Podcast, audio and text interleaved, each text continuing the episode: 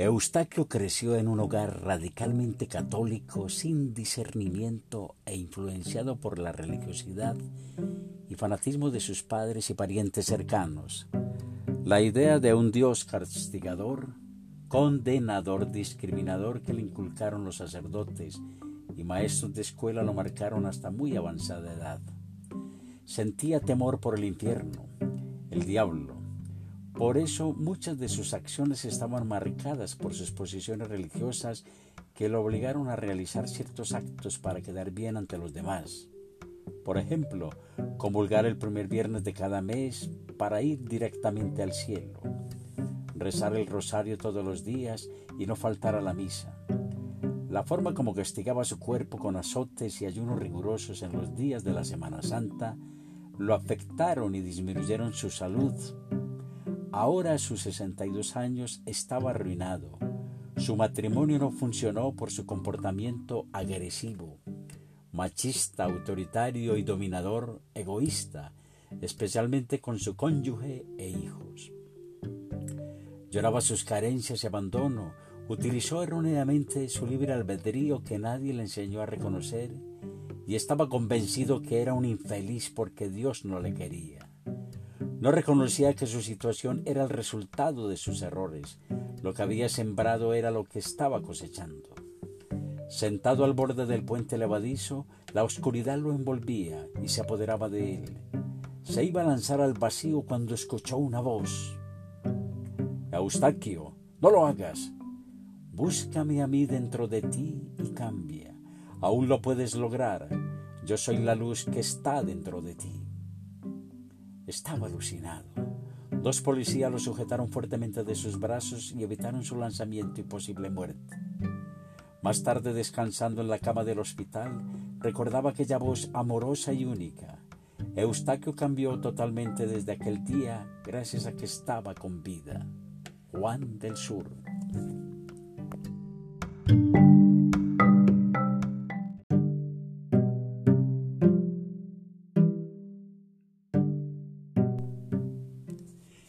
Eustaquio creció en un hogar radicalmente católico, sin discernimiento e influenciado por la religiosidad y fanatismo de sus padres y parientes cercanos.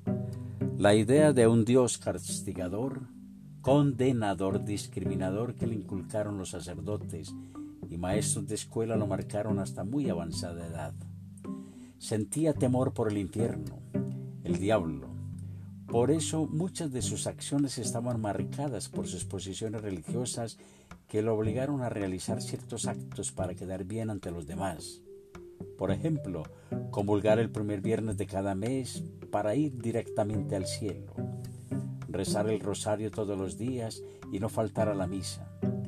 La forma como castigaba su cuerpo con azotes y ayunos rigurosos en los días de la Semana Santa lo afectaron y disminuyeron su salud Ahora a sus 62 años estaba arruinado. Su matrimonio no funcionó por su comportamiento agresivo, machista, autoritario y dominador, egoísta, especialmente con su cónyuge e hijos. Lloraba sus carencias y abandono, utilizó erróneamente su libre albedrío que nadie le enseñó a reconocer y estaba convencido que era un infeliz porque Dios no le quería. No reconocía que su situación era el resultado de sus errores. Lo que había sembrado era lo que estaba cosechando. Sentado al borde del puente levadizo, la oscuridad lo envolvía y se apoderaba de él. Se iba a lanzar al vacío cuando escuchó una voz. Eustaquio, no lo hagas. Búscame a mí dentro de ti y cambia. Aún lo puedes lograr. Yo soy la luz que está dentro de ti. Estaba alucinado. Dos policías lo sujetaron fuertemente de sus brazos y evitaron su lanzamiento y posible muerte. Más tarde, descansando en la cama del hospital, recordaba aquella voz amorosa y única. Eustaquio cambió totalmente desde aquel día gracias a que estaba con vida. Juan del Sur.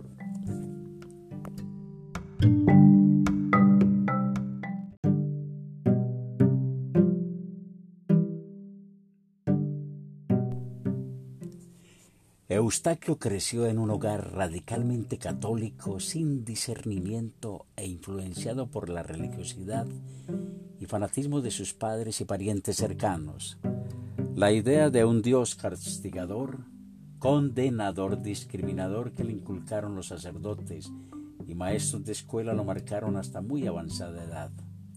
Sentía temor por el infierno, el diablo, por eso muchas de sus acciones estaban marcadas por sus posiciones religiosas que lo obligaron a realizar ciertos actos para quedar bien ante los demás.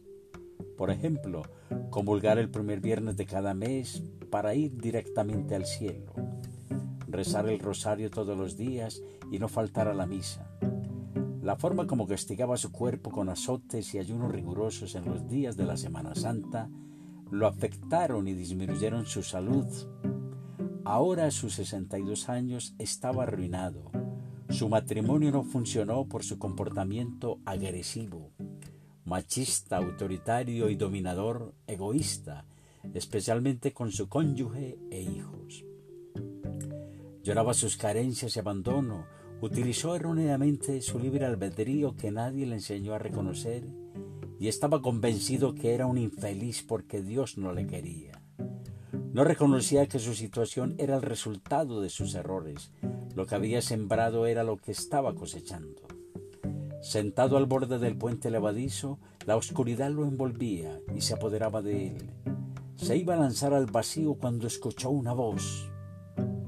Eustaquio, no lo hagas. Búscame a mí dentro de ti y cambia. Aún lo puedes lograr. Yo soy la luz que está dentro de ti. Estaba alucinado. Dos policías lo sujetaron fuertemente de sus brazos y evitaron su lanzamiento y posible muerte. Más tarde, descansando en la cama del hospital, recordaba aquella voz amorosa y única. Eustaquio cambió totalmente desde aquel día gracias a que estaba con vida. Juan del Sur.